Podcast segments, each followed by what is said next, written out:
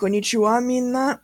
É, estamos aqui com mais um Ring Pockets, é, com o seu adorado locutor Duda. Bom, é, para aqueles que me seguem no Instagram, que eu vou deixar na, na descrição disso, e eu vou falar no final do, desse Ring Pockets, é, vocês sabem mais ou menos o que, que eu vou falar hoje. Eu comecei com. Estou tentando começar com um quadro de recomendações de filmes semanais. É, eu postei ontem, no caso, domingo, que eu ia falar sobre um filme chamado A Vida Secreta de Walter Mitty, um filme excelente de 2013. E, bom, vamos lá. É, para começar, esse filme ele tem uma mensagem de vida no final dele. É, para quem já assistiu ou para quem ainda vai assistir, é, tem que saber que um é um filme bom. É, é estrelado por um ator que eu gosto pra caramba, que é o Ben Stiller. Ele é excelente ator de drama, esse tipo de coisas. Gosto bastante dele, mas não vou me focar no ator em si, vou me focar no filme. Bom, o filme, com o tema que ele aborda, ele aborda muito sobre zona de conforto, zona de conforto e sonhos. É uma sinopse mais ou menos rápida seria que o Walter, Walter Mitty, o protagonista, ele é um chefe de um departamento de negativos de uma empresa de hum, revistas. Eles produzem revistas semanais e falando sobre diversos assuntos e postando é, que mostram fotos que eles compram de alguns freelancers. É, um desses freelancers que é importante para a história é um cara chamado Sean O'Connell. É interpretado pelo Sean Penn. O Sean Penn, eu nunca sei falar o nome desse cara. Também é um puta de um ator. E ele tipo, é um dos mais renomados freelancers dessa, dessa empresa. E, cara, todo mundo respeita ele. E o Walter, ele tem uma amizade com o Sean, apesar deles nunca terem se visto pessoalmente. Então, eles mantêm, tipo, o, o Walter, ele cuida muito bem dessa área, já que ele é o chefe, e ele sempre fez um trabalho impecável. Só que o que acontece? A empresa decidiu se modernizar é, viu que estava tendo uma queda de, é, nos produtos e tudo mais, eles decidem, vamos passar para o digital. Só que, para não fazer isso de uma hora para outra, vamos fazer, vamos dar um, fazer uma última revista. Uma última revista que vai ser tipo uma homenagem a todos aqueles que já trabalharam com a gente, fizeram essa empresa ser um sucesso. E o que acontece? O, o Sean ele pede para a empresa, ele faz um requerimento dele falando que ele queria que um negativo em específico, o negativo 21, fosse a capa da revista. Que ele falou assim, porra, essa é uma das melhores fotos que eu já tirei. E eu gostaria que vocês fizessem eh, com que ela fosse a capa dessa última versão. Só que o que acontece? Esse negativo, o negativo 21, ele se perde em algum momento e ninguém consegue achar. Os executivos ficam um pouco irritados, na verdade, bastante irritados com relação a isso e demite, antecipa as demissões que eles iam fazer e demitem todo mundo. Isso inclui o Walter. E o que acontece? Ele fica desnorteado. Ele não sabe o que fazer. Então, ele decide ir atrás do Sean O'Connell e pergunta para ele: caralho, você tá com um negativo 21, você sabe onde é que ele tá? Você tem outra cópia dele? Antes que a empresa consiga fazer essa revista. Na verdade, ela tava até pensando em cancelar. Aí o filme mostra o Walter indo atrás do Sean.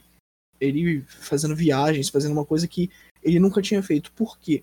O Walter, ele é um cara um tanto quanto medíocre. Ele tem sim um emprego é, que pagava bem, mas ele não era tão feliz assim com o emprego dele. Ele sonhava em fazer outras coisas e tudo mais. E o fato dele ter sido demitido acaba gerando uma chave, acaba tendo um estalo na cabeça dele. Ele pensa assim: pô, eu vou atrás desse cara, vou dar um jeito de ir atrás dele. Ele começa essa perseguição dele, ele começa a encontrar, usar os negativos que ele já tinha para saber os caminhos que o chão tinha passado, para tentar encontrar onde é que ele estava. E isso é muito interessante, porque ele começa a ter uma série de, abre aspas, aventuras que fazem com que ele tenha uma transformação no filme. Você vê que ele progride como uma pessoa, porque ele sai daquele cara meio ordinário, meio medíocre, para um cara mais confiante, um cara que está disposto a se arriscar pelas coisas que ele quer, que está disposto a sair da zona de conforto para descobrir mais sobre a vida, entender mais o que é essa efemeridade nossa. Eu tô dando uma de filósofo aqui, uma coisa que eu não, não sou muito fã, mas beleza. É, então, o que acontece? É um filme que tem uma mensagem boa, é um filme que tem uma. Desculpa pela palavra, pela expressão, mas tem uma puta de uma direção de arte. É impressionante que eles conseguiram fazer, os cenários que eles gravam, as cenas que eles gravam. Cara, minha cena favorita do filme, por exemplo, é uma cena antes do vulcão. Eu tô dando um pouquinho de spoiler, mas beleza. Que ele troca, um, faz uma troca, meio que um, abre aspas, escambo, ele troca um boneco que ele tinha desde a infância por um skate, para poder ser ele se locomove mais fácil. E cara, a cena seguinte dele usando o skate para passar pelas estradas, as estradas totalmente vazias, e porra, ele passando aquilo, cara, a direção de arte foi muito inteligente naquela cena, foi uma cena espetacular. E cara, demonstra realmente que eles tiveram um carinho pelo filme, porque muito bem feita. Foi uma cena extremamente trabalhosa, porque eles tiveram que misturar eh, cenas reais, eles gravando efetivamente, com dublês ou com o próprio Ben Stiller, com algumas cenas que eles decidiram fazer no computador. Cenas que eles provavelmente não precisavam ter, eram cenas que provavelmente poderiam ser simplesmente cortadas do filme porque não faz nada, não tem diálogo. Em teoria, não tem uma progressão do para a história, é só uma progressão do cara realmente se eu diria que libertando. É, porque eu vejo que naquela cena foi o ponto de virada. Foi o ponto que ele decidiu, porra, quer saber, eu gosto disso daqui, eu gosto dessa liberdade de poder fazer esse tipo de coisa. É, então, é um filme muito interessante, é um filme que passa uma mensagem boa, é um filme gostoso de se ver, porque é um filme leve de se ver, é um filme que, porra, você senta ali na sessão da tarde, fica vendo com a família. É um filme que dá para você curtir bastante. Ele ainda pega naquele sistema de filmes antes da virada do século ali, mais ou menos 1990, esse tipo de coisa que os filmes eram mais leves. Eles ainda estavam fazendo essa troca. Então, é um filme que eu recomendo bastante para as pessoas verem.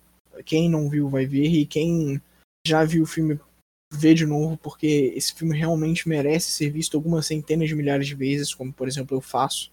Eu viro e mexo quando não tem nada pra fazer, eu pego alguns filmes desses antigos que eu gostava. Antigos que eu digo, filmes que eu já vi. E acabo vendo. Bom, eu não quero me estender muito nesse Ring Pockets, porque eu só queria explicar mais ou menos como é que ele, esse filme funcionava e o porquê eu recomendo tanto ele. Porque eu comecei abrindo é, esse essa nova série que eu tô fazendo no Ring Pockets. Que porra, é um filme que ele mostra, tipo, pô, cara, sai da zona de conforto, vai, vai viver a vida, vai fazer outras coisas, coisas que te agradam.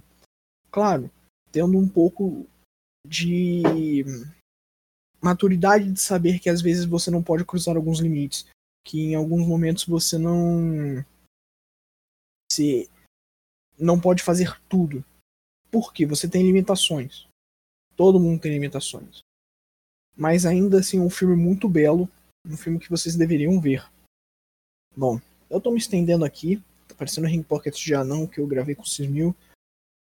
Mas é isso. Espero que vocês tenham gostado. Qualquer dúvida, qualquer é, sugestão, qualquer crítica que vocês quiserem fazer, pô, sigam a gente nas redes sociais, que é Twitter e Instagram, que é ringbell. Postem lá as coisas, porque agora eu tô com a conta do Ringbell também, então tô ficando de olho. É, me sigam nas redes sociais, arroba 2001 Qualquer coisa, mandem um e-mail pra gente, é ringbelloficial.gmail.com E eu espero ver vocês numa próxima. Sayonara.